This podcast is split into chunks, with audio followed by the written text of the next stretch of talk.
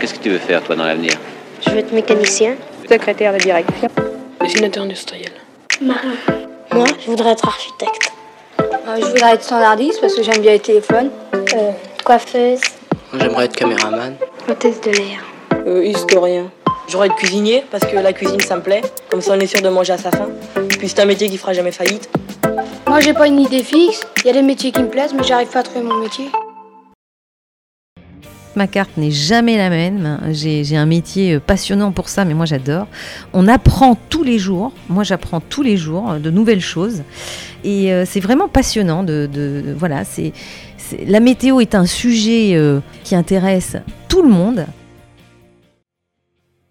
195 000, c'est le nombre de morts causés par des événements climatiques extrêmes en Europe entre 1980 et 2021, selon l'Agence européenne de l'environnement. Canicules, précipitations intenses, sécheresse, les journalistes météo sont aux premières loges du dérèglement climatique. Pendant des décennies, ils s'en tenaient à annoncer sur un ton léger les températures, la force du vent, les entrées maritimes ou la quantité de précipitations. Depuis quelques années, et notamment depuis les tempêtes de 1999 qui ont balayé la France, ils profitent de leur bulletin, l'un des rendez-vous les plus regardés et écoutés des Français, pour vulgariser, expliquer et mettre en contexte les phénomènes météorologiques et leurs impacts. Une façon de sensibiliser la population au changement climatique et à leur gravité, tout en luttant contre la désinformation. Le bulletin météo joue donc désormais un rôle de vigie du changement climatique. Et d'ailleurs, Certaines chaînes ont modifié leur format, comme France 2, qui diffuse depuis mars 2023 le journal de la météo et du climat, d'une durée de 5 minutes, avec, en plus du bulletin météo classique, des mini-reportages ou la frise des températures. France Info a également lancé dans son bulletin météo l'éco-geste, avec la journaliste Christine Pénat, que je reçois aujourd'hui au micro du podcast. Dans cet épisode, Christine revient sur son parcours professionnel, son amour pour la radio et les évolutions qu'elle a pu observer de son métier et également du climat. Tout ça en écoutant des archives INA. Et vous verrez qu'en 55 ans, le bulletin météo a bien changé.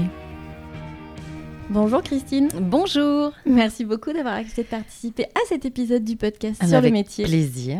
On va parler de ton métier. Mm. Est-ce que tu peux justement me dire quel métier tu exerces Eh bien, je suis journaliste météo à la radio, à France Info. Je travaille en matinale, petite matinale et matinale, ce qui fait que je me lève extrêmement tôt pour euh, bah annoncer euh, le temps qu'il fera. Et euh, enfin, avant, tu as eu Mhm. un autre métier, non? Alors j'ai eu, alors j'ai commencé par la radio et puis ensuite j'ai eu d'autres métiers. Entre temps, j'ai fait 10 ans de radio en gros, 10 ans où j'ai fait autre chose et je suis revenue euh, parce que je suis pas, euh, voilà. Et ça fait euh, bien euh, bah, 10 ans de nouveau calculé que je, je- suis pour le coup journaliste météo. Quand je suis revenue en, radio, ouais, j'ai très vite basculé sur le journalisme météo. Donc toi, dans ton métier, tu as choisi d'être euh, journaliste météo, c'est le hasard? Ah, c'est un peu, euh, c'est le hasard, on va dire. En fait, euh, en fait, je, je suis née dans une famille où mon papa est, est pilote. Il faisait partie de la patrouille de France, mais de voltige. Euh, il a été instructeur et il était euh, reconnu. euh, C'était un peu un champion, quoi, de voltige. Et, euh, et je me disais quand même, il y a des gens qui, qui viennent de très loin pour voler avec mon père. Ce serait quand même ballot que moi je suis là. Donc du coup, j'ai volé avec mon père. J'ai commencé, je lui ai demandé, je voudrais faire de la voltige avec toi. Et, et du coup, il a été mon, mon entraîneur. J'ai fait un peu de compétition de voltige et du coup, j'ai passé mon brevet. Très jeune, hein, je- je- euh, dès que j'ai eu l'âge, euh, voilà, j'ai passé mon, mon brevet. Donc avant de permis de conduire, je, je T'avais 16 voltigeais ans, déjà. C'est ça? J'avais 15 ans. 15 ans. 15 ans. Et, euh, et du coup, ce, ce brevet de pilote, il y a un volet météo qui est quand même très important, d'autant plus quand on fait de la voltige, parce qu'on est dans un, un cadre imaginaire, on évolue dans un cadre imaginaire avec des juges de cadre, on, on juge la beauté euh, euh, de, de nos figures, etc. Mais euh, on a le vent qui nous pousse, on ne doit pas sortir de ce cadre. Donc c'est c'est vraiment très important de comprendre voilà, tout ce qui se passe, l'atmosphère, les trous d'air, etc., pour pouvoir jouer avec eux Mhm. et évoluer. Mais euh, donc j'avais voilà, j'avais cette connaissance de la météo. La radio, euh, pff, c'est venu. euh, j'ai été un peu éduquée. En... Mon père m'a toujours dit écoute, tu vas passer ta vie au boulot, faut que ce soit une passion. Et donc là, on cherche qu'est-ce qui est ma passion? C'est compliqué quand on a un, un père comme ça passionné, parce Mhm. que alors lui, c'est vraiment une passion dévorante. Et, euh, et du coup, je, voilà, je me suis dit, tiens, audiovisuel, ça sonne bien. J'ai fait des études d'audiovisuel à Toulouse, euh, très bien. et euh, mon stage, je l'ai fait en radio. Et là, je suis tombée dans, la marmite. Là, je me suis dit, oh, mais c'est là, euh, la radio, c'était passionnant. Mais je, je suis assez passionnée par plein de choses. Il y a plein de choses qui m'intéressent. Mais là, voilà, c'était la radio. Et du coup, ça a commencé comme ça. Alors justement, est-ce que tu peux expliquer ce que c'est journaliste météo À la radio, c'est vrai qu'on voilà, on est plus plus une, une voix, donc euh, c'est quand même un concept la voix. Moi, j'aime beaucoup ça. On travaille beaucoup sur l'imaginaire des gens, et justement, on n'a pas d'image pour expliquer quel temps il va faire chez vous, et il faut être euh, bah, suffisamment large pour que tout le monde s'y retrouve et tout le monde comprenne, que ce soit à Lille, à Bordeaux, euh, à Biarritz, à, à Marseille, quel temps il, il va faire pour pouvoir, bah voilà, se dire euh, qu'est-ce que je fais, je, je mets les bottes euh, de pluie aux enfants ou euh, le La petit casquette. pull, la casquette, l'écharpe, le bonnet, enfin bref. Et, et donc, donc voilà, il faut être assez exutoire, expliquer. C'est- très compliqué en fait de faire la, la météo à, à la radio, mais on travaille sur l'imaginaire et ça, j'avoue que j'adore. Donc il y a quand même une grande part de créativité aussi dans le métier. Ah oui, ah oui, oui, oui, ouais, oui, tout à fait. J'essaye d'avoir des points d'accroche pour pas endormir trop les, les auditeurs. Quand j'ai des longs bulletins, j'essaye de, de- de- d'imaginer, ils m'écoutent, ils n'ont pas de support, ils, ils- ils ne voient pas la carte que moi j'ai sous les yeux, donc euh, j'essaye d'imaginer, voilà, de faire un parcours. Je pars euh, de Lille, euh, je vais aller vers Rouen, euh, en bord de Manche, j'essaye de situer les régions, d'aller en entonnoir en fait, euh, euh, pour que les gens euh, comprennent. Et puis euh, euh, j'essaye de donner d'abord le, le- le nom de ville des régions pour que ah bah tiens elle parle de ma région, je vais écouter ce qu'elle dit. Voilà, j'essaye de- d'avoir un chemin logique. Ouais, des techniques. Voilà, pour, pour que vraiment bah, tout le monde s'y retrouve et tout le monde comprenne surtout. Et, et après, bon, bah, les gens avec qui je travaille, s'ils me comprennent, euh, bah, voilà, je sais que c'est à moitié gagné. en revanche, s'ils me regardent avec un air, oh là là, on ne te comprend pas, qu'est-ce que tu nous dis? Je vais reprendre euh, Ouais. depuis le début. Puis c'est, euh, en plus, comme je fais toute la matinale, Mm. finalement, on pourrait se dire, elle répète toujours la même chose, mais non, parce que j'improvise beaucoup, parce qu'en plus, on a une contrainte de timing. Et du coup, euh, voilà, je ne raconte jamais la même chose. En plus, j'ai plusieurs euh, infos que je peux distiller tout au long de la matinée et, entre autres, parler de plus en plus de climat. Alors justement, est-ce que tu peux préciser, expliquer que tu as un temps qui est contraint, Oui. c'est-à-dire bien que tu l'expliques Eh ben, en fait, je suis en fin de tranche très souvent, euh, donc les demi, les fins de demi-heure, et, et je dois rendre à l'heure. Donc, euh, si on me donne à, mais c'est à la seconde près, hein, si on me donne à 59,15, je ne fais que 45 secondes et pas plus. Voilà. Donc c'est tout est minuté, tout va très vite, et en fait, euh, 45 secondes finalement c'est long, c'est bien. Parfois j'ai 15, et là 15 secondes pour raconter le temps sur, De la France. sur- de la France, c'est pas possible. Ah, Comment tu fais? Mais là, je fais des tendances. Là, je, je, euh, je m'arrange pour. euh, voilà, c'est une tendance météo avec euh, une info, euh, voilà, de manière euh, très locale. Je vais passer une première archive. On va entendre Jacques Kessler, qui est une Mm. grande voix, comme on parlait des voix euh, de la radio, Mm. qui a été euh, journaliste météo. J'aimerais bien qu'on l'écoute. Il parle justement du métier. Si vous voulez, moi, euh, j'ai surtout un travail de journaliste, c'est-à-dire que mon rôle n'est pas de refaire la prévision, mais de l'adapter au support médiatique. Donc, euh, lorsque j'arrive, je prends connaissance des prévisions qui ont été faites à divers niveaux, mais surtout par le, le Centre national de Toulouse, et ensuite, euh, j'essaie de trouver une formulation euh, la plus adaptée euh, à la radio. Et donc, euh, c'est une archive qui date d'août 2002. Bah, ça n'a pas changé en fait. hein. C'est exactement pareil. Effectivement, nous, on est avec Météo France. Donc, j'ai un prévisionniste au téléphone. Je l'appelle tous les matins, même si la carte est euh, toute bleue, euh, il y a toujours des, choses euh, à dire. Et il a toujours des, choses à m'expliquer, j'ai toujours des questions. Et puis, j'ai tous les relevés, toutes les cartes, j'ai les images satellites. Alors, on a énormément plus d'outils. On a également, qu'on trouve alors sur, sur des sites internet, mais qui sont d'ailleurs tout à fait consultables par tous les, particuliers aussi, hein, des modèles météo comme Arome, Arpège, etc. euh, et, et je les regarde, je les compare. euh, je ne fais pas de prévision, j'en serais bien incapable, mais je me nourris de toutes ces informations pour effectivement retranscrire à la radio euh, bah, le temps qu'il va faire. Voilà. Et en mettant aussi ta patte? Évidemment, après, euh, oui, moi je suis plutôt très optimiste de caractère hein, dans la vie. Donc c'est vrai que, euh, voilà, je, ma météo, elle est, elle est plutôt ensoleillée, effectivement, ouais. Et donc en fait, c'est un travail d'équipe finalement c'est un travail d'équipe, oui, tout à fait, avec, euh, avec Météo France. Oui, oui, on travaille main dans la main. Ouais. Et tu les as le matin quand tu arrives En fait, quand j'arrive, j'arrive à 4 heures, moi. Et euh, du coup, à 4 heures, euh, ils n'ont pas tout à fait terminé les cartes. On les a, on les a à 5 heures. Mhm. Moi, 4h58, j'ai mon premier bulletin. Donc, je me sers de, de, tout ce qu'il y a, des, et notamment des informations de la veille. C'est pour ça que je regarde aussi les modèles. Ça a évolué. Je regarde un petit peu. Et je fais mes premiers bulletins. À 4h, à 5h10, j'ai un deuxième bulletin à la fin du journal, qui est beaucoup plus court en général, ceux-là, à la fin du journal. Et ensuite, je les appelle. Et là, euh, à 5h15, euh, euh, on, a, on a 10 minutes, un quart d'heure voilà, pour discuter. alors, ça ne dure pas un quart d'heure, hein, la conversation, elle peut durer 10 minutes, oui.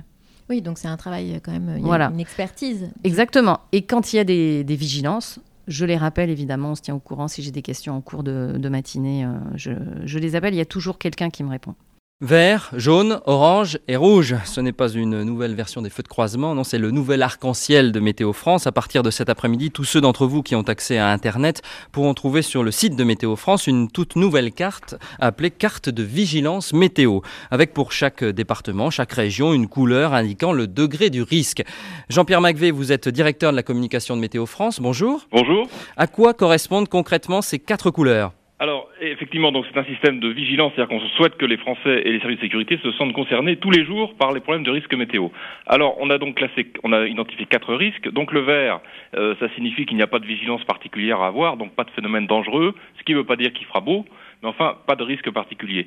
Nous avons ensuite le niveau jaune, qui, qui veut dire soyez attentifs.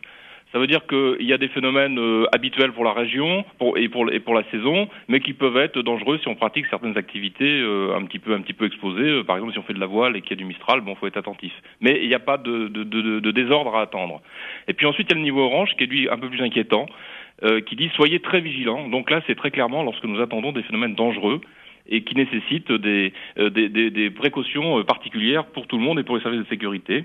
Et puis alors, ensuite, il y a le, le, le niveau rouge qui est le niveau le plus important. Donc là, c'est une vigilance absolue s'impose. Euh, c'est les cas dans lesquels là on, attend des phénomènes euh, tout à fait exceptionnels. Des phénomènes comparables aux tempêtes de décembre tout 99. À fait, les, tempêtes de, de, de, de, décembre 79 ou les inondations de, dans l'Aude. Voilà. Donc euh, c'est un système qui va remplacer le système d'alerte. Et, le but, c'est que on se pose la question tous les matins de, du niveau de vigilance qu'on doit avoir par rapport aux phénomènes météo. Je veux bien que tu réagisses à l'archive. Elle date de 2001, donc c'est deux ans après les grandes tempêtes de 99. Maintenant, c'est mm. tellement courant, euh, les cartes de vigilance. Et c'est vrai que c'est vraiment pour prévenir la population, pour que euh, bah, se préservent, parce que parce qu'il y a des phénomènes météo qui peuvent être extrêmement dangereux et, et tous les ans, euh, il y a des morts, malheureusement, effectivement. Donc oui, oui, c'est très important. Et dans les cartes de vigilance, donc il y a eu les cartes de vigilance mm. tempête, après il y a eu canicule. Oui, il y a la neige aussi, il y a les avalanches, la montagne, bien sûr. Et là, il y en a une nouvelle. À la forêt. Effectivement, avec tous les feux de forêt qu'il y a eu, notamment dans les Landes en Gironde là, euh, cet été, euh, et des, des, feux qui ont pris en Bretagne. Alors encore dans le sud-est, les gens sont, on va dire, habitués, mais effectivement, en Bretagne, on est, les populations ne sont absolument pas habitués, ils ne savent pas comment réagir face à un feu, euh, sachant qu'il euh, y a un fort pourcentage où euh, c'est humain, c'est souvent de, de, la négligence, c'est un barbecue, une cigarette, une étincelle, un bricoleur, qui voilà, et, donc c'est vraiment voilà pour, que les gens se rendent compte que c'est voilà, la, végétation est archi sèche et la moindre petite étincelle, ça peut prendre, ça peut prendre feu très vite. Euh, et c'est également fait pour euh, bah, tout ce qui est euh, service de sécurité, les pompiers, pour qu'ils amènent dans les régions où on sait que c'est très aride, parce qu'on va, on va non seulement voilà, se servir des températures, la chaleur, le manque d'eau, mais aussi l'état de la végétation, des forêts, etc., pour bah, prévoir et mettre des vigilances sur certaines régions. mais c'est vrai qu'on est vraiment les porte-paroles, on va dire. On est vraiment en première ligne, les porte-paroles, et on parle au grand public, on les, on, on les informe, mais on les alerte aussi, de plus en plus. Et ça va passer par la qualité de l'air aussi. Moi, de temps en temps, euh, effectivement, je, donne euh, la qualité de l'air quand elle se dégrade fortement. Euh, ça va passer sur les UV. L'été, j'y fais beaucoup référence quand on sait que bah, les gens, il y a des enfants, voilà, attention, protégez-vous. votre capital solaire, soleil, et c'est vrai que ça, dans les années 80, le capital soleil, on n'en parlait pas, on n'en mmh. était même pas conscient. donc oui, on, va au-delà des prévisions météo qu'on faisait avant. Donc il y a une réponse. Enfin, finalement, ça montre qu'il y a un changement climatique qui s'opère. En plus, effectivement, on le voit. On le voit euh, et, ça fait longtemps qu'on le voit. Ça fait longtemps finalement qu'on le sert. Et ça fait longtemps qu'on en parle. Mais là, on, est vraiment au cœur du sujet et c'est vrai que ça nous rattrape un peu. Et quand tu dis que ça fait longtemps pour... Bah oui, alors on a, on a plein d'exemples, hein. ça fait très très longtemps. Moi je crois souvent Jean Jouzel, mais ça fait euh, des décennies qu'il en parle, qu'il alerte. Euh, Yveline Delia, on se souvient de son, euh, de son bulletin météo et, et, ça nous rattrape parce qu'on y était cet été. quoi. Madame, Monsieur, bonsoir. Encore de fortes chaleurs en ce 17 août 2050 avec un soleil de plomb. Dans l'après-midi, on atteindra ou dépassera encore les 40 degrés, jusqu'à 42 degrés à Gourdon ou à Carpentras et même 44 degrés dans le Gard, 41 à Agen, 41 à Strasbourg, 40 dans les capitales, 42 pour Lyon et jusqu'à 43 euh, degrés prévus à Nîmes. Ben voilà, et là nous y sommes. Hein. On y était cet été. C'était la fournaise. Je me souviens de, ce collègue aussi de, BFM, Marc, qui a également pété un peu les plombs. Mais c'est vrai, euh, en fait, il y a une refonte de toute notre société. Et euh, on n'est pas prêt. Je sais, on commence à en avoir conscience, mais euh, il faut absolument qu'on change notre façon de vivre en profondeur. Et alors, l'éco-geste? Oui. Je veux bien que tu en parles un peu. Bah, l'éco-geste, voilà, on m'a demandé effectivement euh, de donner un éco-geste par jour. Alors, je suis convaincue qu'il faut vraiment refondre tout, changer nos habitudes, changer notre façon de vivre, absolument. Donc, je ne veux pas être donneuse de leçons parce que c'est pas du tout dans, dans mon caractère. Mais euh, évidemment, je suis ultra sensibilisée euh, aux premières loges de tous les changements euh, qu'il y a et, que l'on va subir. Et, donc, voilà, je, donne un geste éco. J'essaye d'intéresser les gens, de leur montrer quel est leur avantage à eux, que ce soit mmh. économique ou, ou pas. Mais toujours avoir conscience, voilà, quel est l'avantage pour que les gens puissent vraiment euh, se dire ah bah tiens oui euh, je, vais commencer à faire ça. Et puis même on voudrait et je sais qu'il y a pour en discuter euh, autour de moi on voudrait faire des gestes mais on ne sait pas trop ce que voilà ce qu'on doit faire par où commencer. Donc c'est une façon de dire bah tiens là on va voilà sur ce sujet là on va faire ça. Alors c'est très court hein, ça dure 10-15 secondes. Mhm. mais voilà. Et, je trouve que oui c'est une bonne idée parce qu'on a, on a vraiment ce rôle là d'éduquer. D'éduquer de, et, et d'informer ouais et finalement, le fait qu'il euh, y a un journal mm. euh, météo, toi, donc tu as les éco-gestes, mm. France 2 a créé le journal météo. Et on essaye d'éduquer voilà, les gens, de leur faire prendre conscience qu'il faut faire des économies. Alors c'est bon pour le porte-monnaie, parce que c'est vrai que, bon, bah, tout de suite, euh, voilà, en, plus en ces temps, mais, mais parce que là, on le voit sur Perpignan, là, c'est une catastrophe. on bat des records de sécheresse. Et les petites pluies qui déborderont un petit peu là sur, euh, sur, euh, sur l'eau, ça ne va pas régler euh, le problème des nappes phréatiques. en plus, là, on a toute la végétation qui a besoin d'eau, donc les moindres pluies, elles vont les pomper parce qu'elles sont en mm, pleine mm. renaissance. Et donc l'eau, avant d'atteindre les nappes phréatiques, bah, voilà, il faudrait vraiment qu'il pleuve, qu'il pleuve, qu'il pleuve énormément. Et malheureusement, il ne pleuvra pas assez pour, pour les remplir. Oui, parce que janvier, février, mars, je crois qu'il n'a pas plu pendant 32 jours, quelque chose comme ça. Mais exactement. Et puis, on, est même sur une année entière où mm. on était en déficit d'eau tous les mois. Alors, le mois de mai est en général, et sur beaucoup de régions, dans le sud-ouest, en Ile-de-France, dans le Grand Est, c'est le mois le plus pluvieux de l'année. C'est là où il pleut le plus.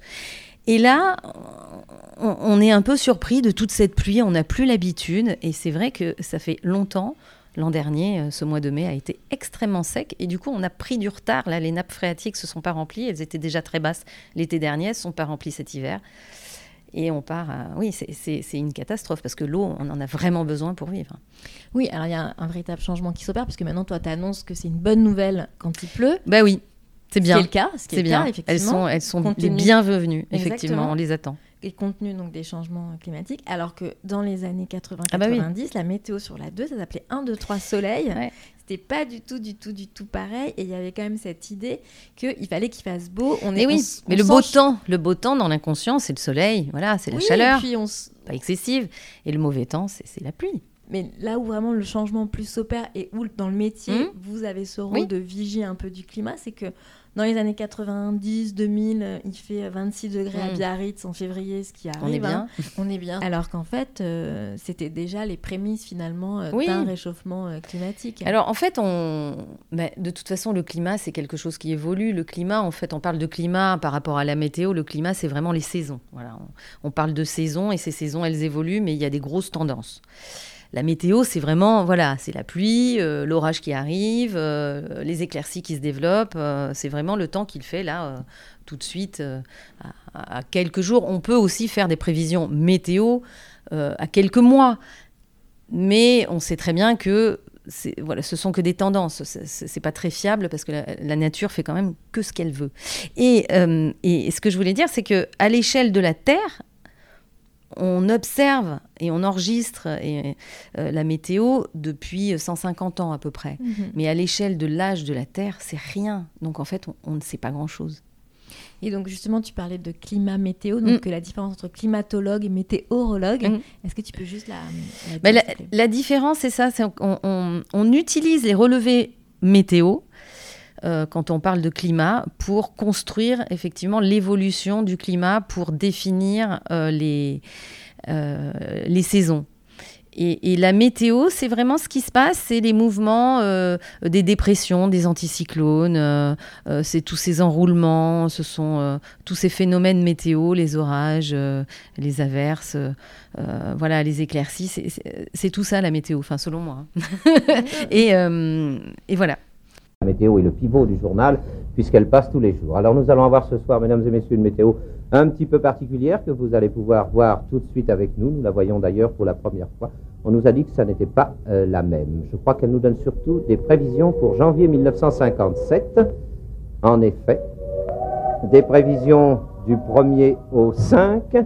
Le temps, comme vous le voyez, sera variable et la température, d'une façon générale, sera de 1 degré moins forte que les années précédentes. Pour le centre, plus frais, quelques gelées du côté de la région parisienne, ce qui fait qu'il faut faire attention aux radiateurs de voitures, ceux qui ne sont pas déjà parés.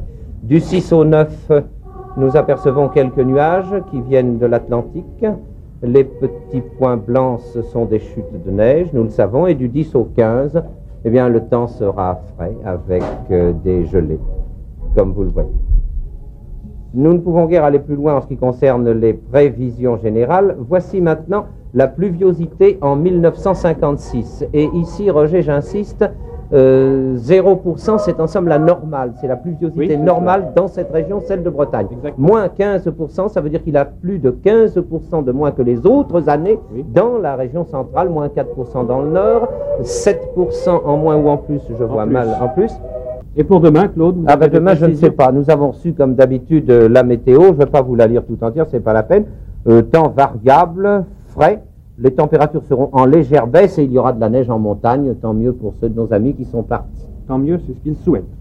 Claude Darger dans une archive de 1956 qui était passée euh, sur euh, RTF. Non mais c'est intéressant parce que déjà on comparait quand même, hein. il comparait euh, par rapport à l'année, les baisses de température, la pluviométrie, on parlait déjà hein, de climat et on comparait les années. Bon, voilà, c'était pas, il n'y avait pas un enjeu, on n'était absolument pas conscient de, tout ça. Et effectivement, après, sur les prévisions, on voit que on s'est beaucoup amélioré. Oui, beaucoup. Et c'est lié quand même aussi dans les évolutions du métier. Je pense que. Ah, bah, les images satellites aujourd'hui, on n'avait pas tout ça. On voyait euh, les mouvements des anticyclones, des dépressions. On peut euh, maintenant voilà, les interpréter et, euh, et anticiper par rapport à tous les, positionnements sur, sur l'ensemble du globe, anticiper les mouvements. Mais effectivement, on les anticipe sur quelques jours. À 15 jours, ça peut être fiable. Et encore, euh, voilà, après, à plus long terme, euh, c'est très difficile. Ouais. Fujitsu VPP 700, un nom bien barbare pour une machine fort élaborée. À l'abri, isolé dans les sous-sols de Météo France Toulouse, Ce super ordinateur traite plusieurs centaines de milliards d'opérations par seconde. Il réceptionne des données observées dans le monde entier et élabore des prévisions qui apparaissent quasi instantanément sur les ordinateurs des météorologues. Un outil précieux, efficace, mais jamais suffisant. Qui dit prévision dit euh, incertitude. Hein. Si, si on savait ce qui se passera demain, on ne ferait pas de la prévision, on ferait du pronostic. Euh, donc la, difficulté, c'est de prendre en compte ce qui se passe aujourd'hui, ce que nos modèles euh, mathématiques prévoient pour demain après-demain, et d'utiliser pour ça, pour essayer de coller au plus juste à ce qui se passera réellement. Et toi, tu as vu une évolution là en 10 ans de métier, même sur les outils?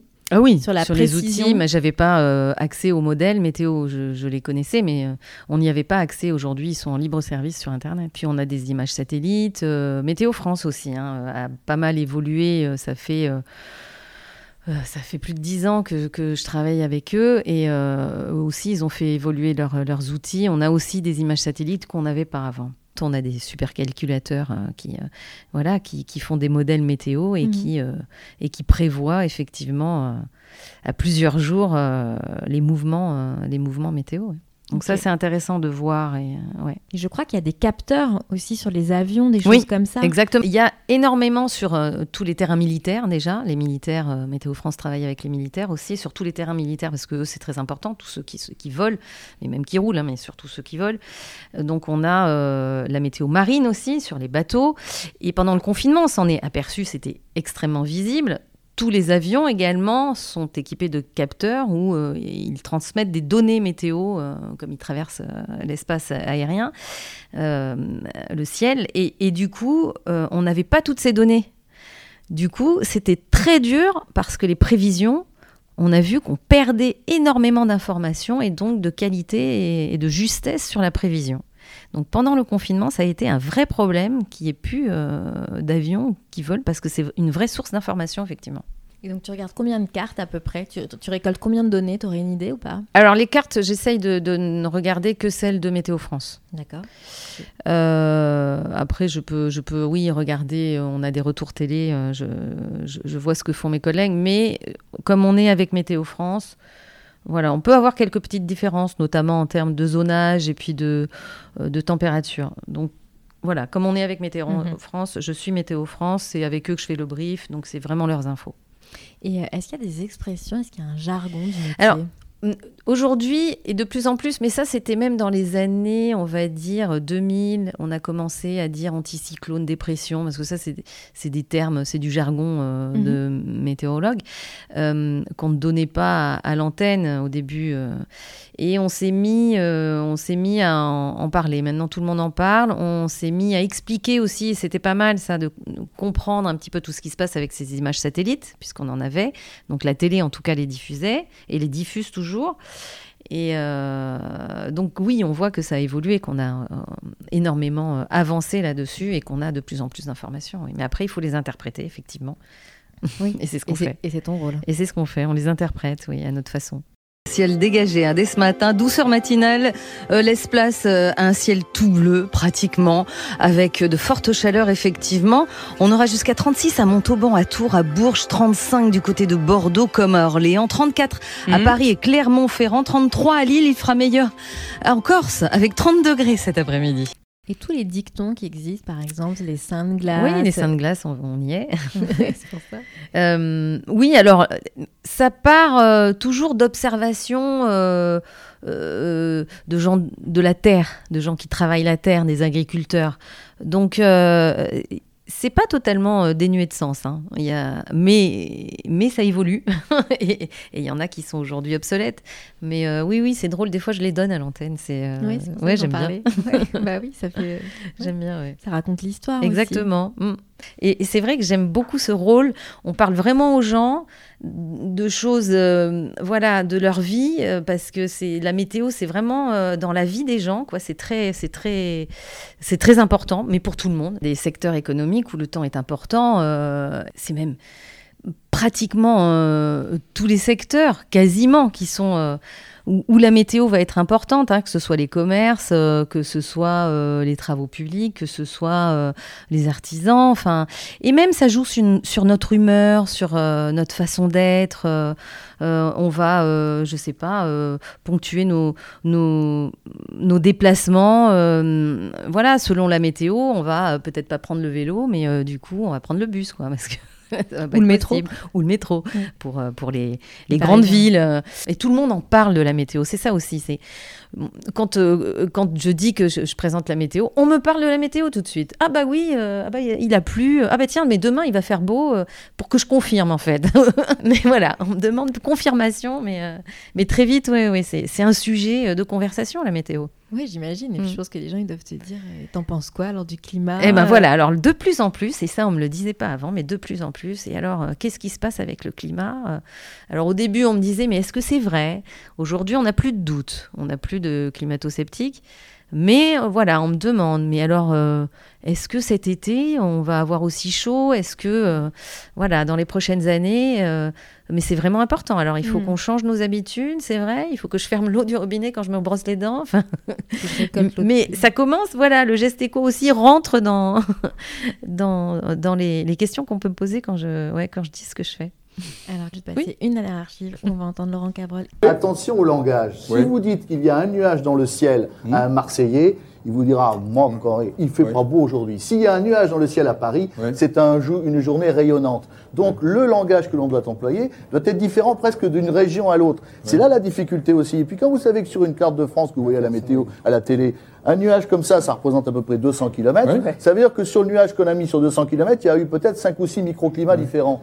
Hein Parce que les microclimats aussi, il faut en parler. ça ah, compte. C'est vrai que oui, oui, Laurent, il maîtrise le sujet, effectivement. Alors après, euh, voilà, on peut, on peut toujours euh, euh, discuter, mais il est, il est proche de la vie des gens. C'est quelqu'un de la Terre. Hein, il, travaille la Terre lui-même. Et c'est vrai qu'on a, quand on a changé les, régions, par exemple, la Nouvelle-Aquitaine, mais euh, je ne peux pas dire sur la Nouvelle-Aquitaine, voilà le temps qu'il va faire, c'est pas possible entre le Poitou-Charentes et le Pays Basque, mais euh, on n'a pas du tout le même temps. Et c'est vrai que l'impression, et, il a raison aussi, l'impression euh, qu'un Marseillais a, c'est pas du tout la même euh, euh, qu'à Lille, qu'à Strasbourg, voilà, ou qu'en Bretagne. Et c'est vrai que c'est tout ça qui est, difficile à raconter, et en même temps, c'est passionnant à raconter justement parce qu'on parle vraiment aux gens. Et, je voyage beaucoup en France. Moi, j'adore circuler en France, et, j'adore parler, voilà, de, ces petits coins de région avec ses particularités sur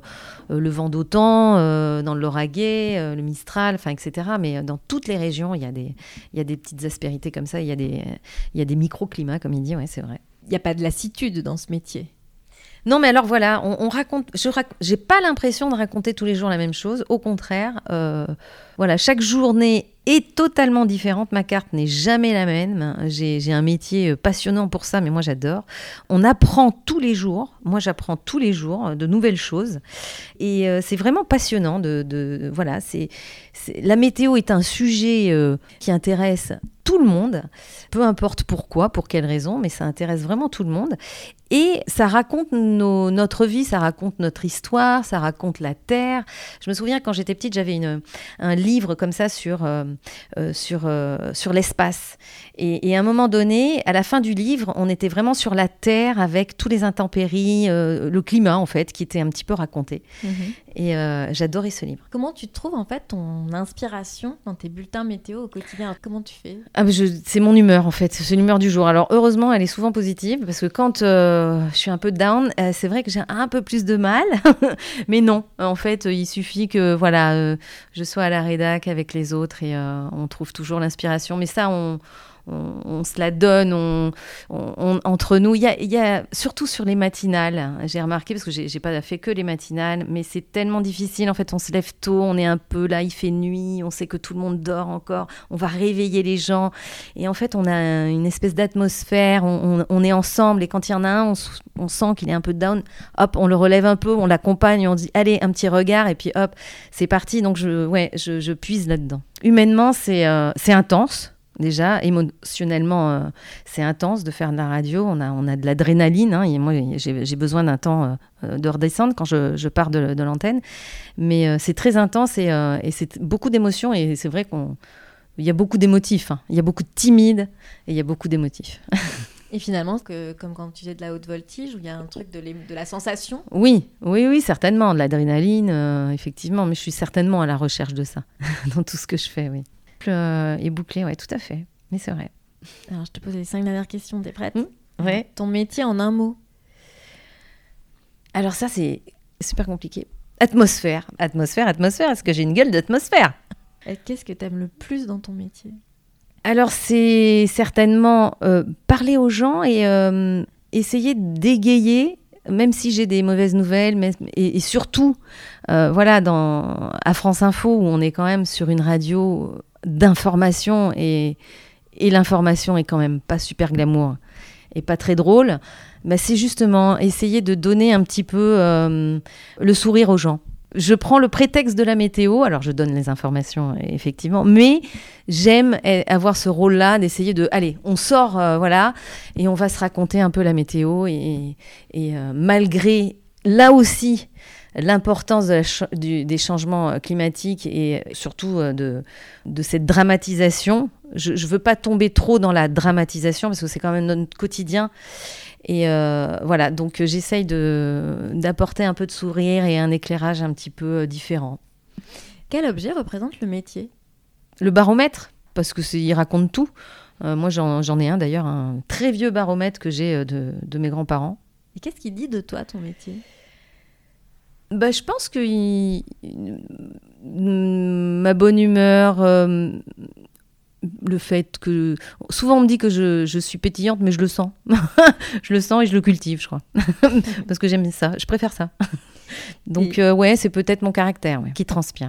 Est-ce que tu pourrais faire un autre métier? Hors radio oui, alors quand euh, j'ai pas fait que de la radio et quand je me suis écartée de la radio justement, j'ai pas voulu rester à faire un, métier autre au sein de la radio parce que oh, passer devant un, studio et voir le micro, je pense que j'aurais été trop malheureuse, donc j'ai fait autre chose. Mais oui, j'aurais pu faire plein de choses, mais c'est vrai que euh, quand je suis revenue à la radio, j'ai repris les, bulletins météo et je me suis dit, mais euh, en fait, euh, voilà, dans la vie, souvent, la vie fait que elle nous ramène là où on doit être. Et c'est vrai que quand je me suis de nouveau assise dans un studio en face d'un micro, je me suis dit, mais non, mais ma place, elle est là, il faut pas que je cherche ailleurs. Parce qu'au début, mes premières années de, météo, de radio, j'étais je m'amusais. Je m'amusais tellement, je me suis dit, mais à 30 ans, tu deviens maman, il faut arrêter, euh, faut arrêter les bêtises, il faut, faire un métier, un vrai. Mais euh, voilà, la conception du vrai métier, je sais pas, mais je sais pas d'où ça m'est venu. Mais... Et là, quand je suis revenue à, la radio, bah, évidemment, c'était là qu'il fallait que je sois et c'est là où je suis. C'est vrai que j'ai énormément de plaisir hein, et j'ai énormément de chance et, euh, et je le sais, donc j'en profite. Merci beaucoup pour euh, tous ces échanges et de nous avoir éclairé sur donc, la transformation du métier, journaliste météo, oui, du changement climatique. Exactement, un vrai porte-parole et euh, effectivement. Merci beaucoup. Merci, bonne journée. Au revoir. Au revoir. Rendez-nous la lumière, rendez-nous la beauté. Si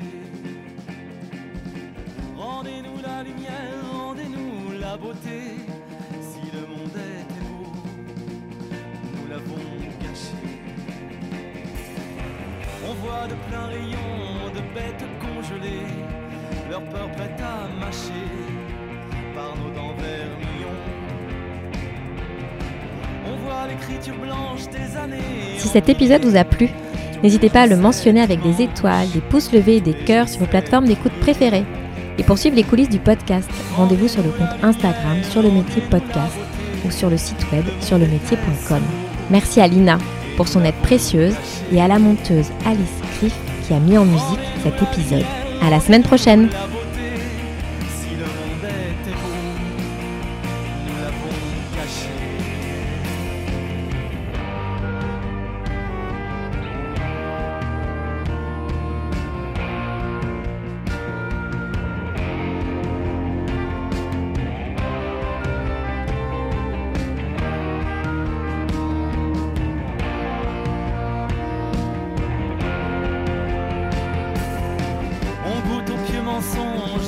Embrigadés, tant de vies sacrifiées pour du cristal qui ronge.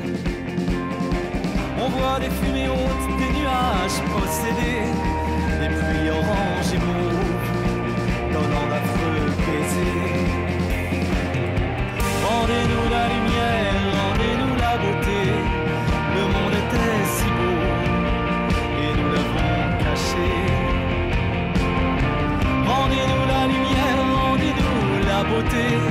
si le monde était beau. Nous l'avons caché.